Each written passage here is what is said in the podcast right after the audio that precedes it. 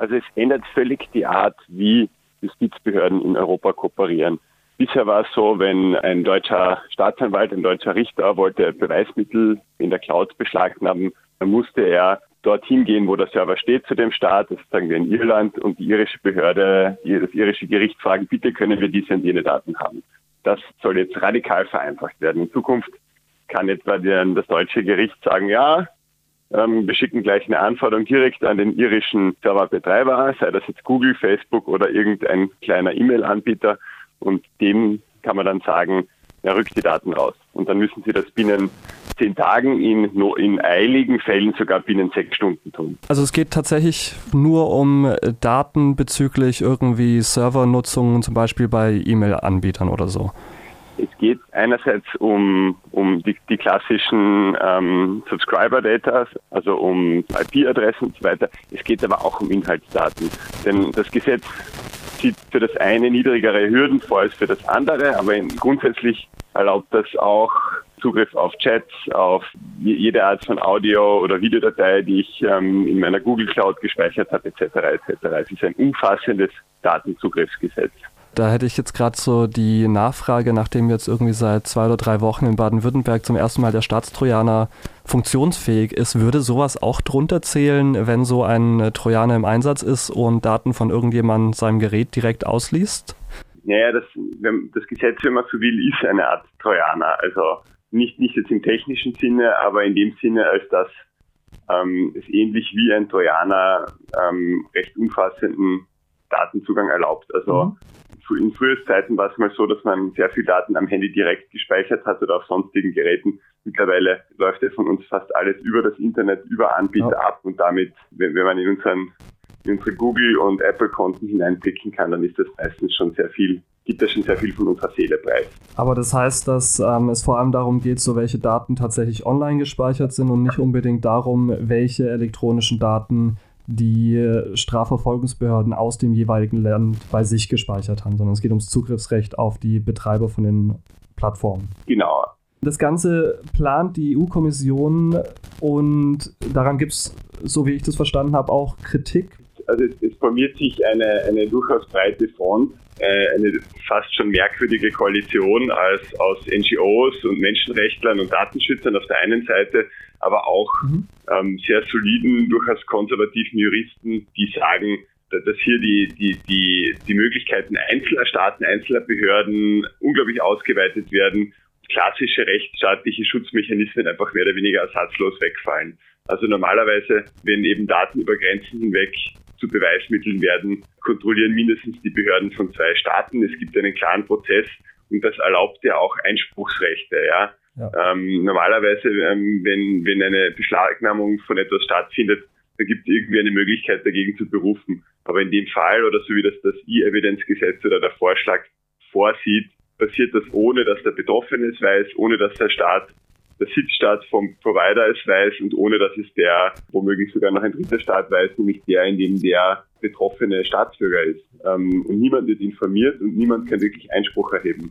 Äh, und das macht dieses E-Evidence-Gesetz auch so schwierig. Also es ist auch nicht möglich, Einspruch zu erheben, wenn jetzt es in einem anderen Land zu einer Anklage kommt? Naja, wenn es dann zu einer Anklage kommt, besteht natürlich da die Möglichkeit, aber dann ist das schon ein Beweismittel geworden. Genau dann. Ja. Oft meist viel, viel schwerer dann gegen etwas vorzugehen. Es ist ja relativ selten, dass tatsächlich auch die Bundesregierung sich zu sowas äußert. Wie sieht die Kritik von dagehend aus? Also Katharina Bali als äh, Bundesjustizministerin hat schon ein, ein, ein ähm, mehrfach formuliert, dass sie dieses Gesetz äh, bedenklich und problematisch findet. Sie hat das aber jetzt nie in so drastische Sprache gekleidet. Ähm, wir haben vor wenigen Tagen ein Hintergrundpapier der Bundesregierung, des Bundesjustizministeriums veröffentlicht, wo das nochmal ein bisschen expliziter gemacht wird, wovor sich die Bundesregierung eigentlich fürchtet. Die haben mhm. da zwei Szenarien geschildert. Eins, da geht es um Klimaaktivisten, die in einem Mitgliedstaat X, man könnte sich vorstellen, dass das etwa Polen wäre, einen Kohlebergbau besetzen und dann verfolgt werden vom polnischen Staat und wo dann eben auch diese Ermittlungsanordnungen benutzt werden, um Sympathisanten dieser Aktivisten zu verfolgen. Also es nimmt dann relativ bizarre Züge an. Und der andere Fall ist der von einem ähm, deutschen Journalisten, der in einem anderen EU-Mitgliedsland wegen der Veruntreuung von EU-Geldern ermittelt. Ähm, und dann werden da Whistleblower und Informanten des Journalisten, werden deren Daten äh, angefordert. Auch wenn das unter normalen Umständen jedenfalls geschützt wäre, die Kommunikation von einem Journalisten, bietet halt das Gesetz keinen direkten Weg, um einen solchen Schutz zu gewährleisten. Und da sind wir für den Schwachstellen. Also zum Beispiel so klassischer ähm, Schutz von Berufsgeheimnisträgern, da hier hat das Gesetz bisher keine, der Entwurf bisher keine sehr starken Vorkehrungen getroffen. Also um das so ein bisschen zu versuchen irgendwie zusammenzufassen, das Problem ist dann, dass auch Personen, die vor allem im eigenen Land halt nicht verfolgt werden würden, weil eine andere Gesetzgebung da ist oder die aufgrund von Berufsstand beziehungsweise sowas wie Pressefreiheit und Redaktionsgeheimnis eigentlich geschützt sein würden über Drittländer, die Daten trotzdem abgegriffen werden können und potenziell halt verwendet werden in dem dortigen Justizsystem. Genau, also es, ja. es ist erlaubt eigentlich, also klassische Schutzmechanismen werden ausgehebelt, bietet viel weniger Möglichkeit, um eben speziell schützenswerte Gruppen zu schützen. Das Ganze läuft ja schon seit April 2018 und ist aber momentan nur bei der EU-Kommission, richtig? Die EU-Kommission hat einen Vorschlag gemacht. Die ähm, EU-Staaten haben im Rat auch schon Ja gesagt, okay. haben den Entwurf sogar verschärft, statt ihn zu entschärfen, weil sie nämlich sehr, sehr hohe Strafandrohungen gegen die Anbieter eingeschrieben haben. Mhm. Also wenn jetzt ein Google oder auch nur ein Posteo diese, sich einer Anordnung widersetzen, dann müssen sie mit Strafen von bis zu zwei Prozent ihres globalen Umsatzes rechnen. Äh, das wäre sogar für eine Firma wie Facebook bedrohlich, weil das wären dann im Fall von Facebook Milliarden. Ja. Ähm, das vergleicht sich mit den, der Höchststrafe unter der Datenschutzgrundverordnung von 4% des globalen Umsatzes. Ja. Und genau, und jetzt sind wir an dem Punkt, wo ähm, der Ball beim Parlament liegt das Europaparlament äh, muss eine Position ähm, ver verabschieden und dann äh, gibt es gemeinsame Verhandlungen zwischen dem Parlament, der Kommission und dem Rat über den endgültigen Text. Die Lage im Parlament ist so, dass der Bürgerrechtsausschuss, der sich damit beschäftigt und die Berichterstatterin, eine deutsche Sozialdemokratin namens Birgit Zippel, die sind da sehr kritisch eingestellt gegenüber dem Entwurf. Ähm, und ich habe äh, letzte Woche mit Frau Sippel reden können und sie hat deutlich gemacht, dass sie den Entwurf der Kommission für absolut ungenügend hält. Das heißt, wir werden hier wahrscheinlich eine sehr starke Position des Parlaments äh, gegen einige dieser Ideen in dem Gesetz sehen. Das heißt, es kann tatsächlich passieren, dass das vom EU-Parlament aus gestoppt wird, wenn genügend Druck da ist. Das EU-Parlament wird wahrscheinlich das Gesetz nicht stoppen, sondern es wird einen, einen sehr kritischen Gegenvorschlag machen, der hoffentlich viele neue Schutzmechanismen einführt in das Gesetz. Dann wird es aber eine Auseinandersetzung geben. Also okay, also das kennt ja. man aus bisherigen EU-Gesetzesverfahren. Also bei, bei der Copyright-Reform war das auch so, dass die Position des Parlaments eine sehr andere war als die des ähm, Rates oder der Kommission. Also es wird da Knatsch geben. Ja. Die Frage ist, ob sich das, das, Gesetz als Ganzes lässt sich wohl nicht mehr verhindern. Die Frage ist, wie schlimm wird das fertige Gesetz werden?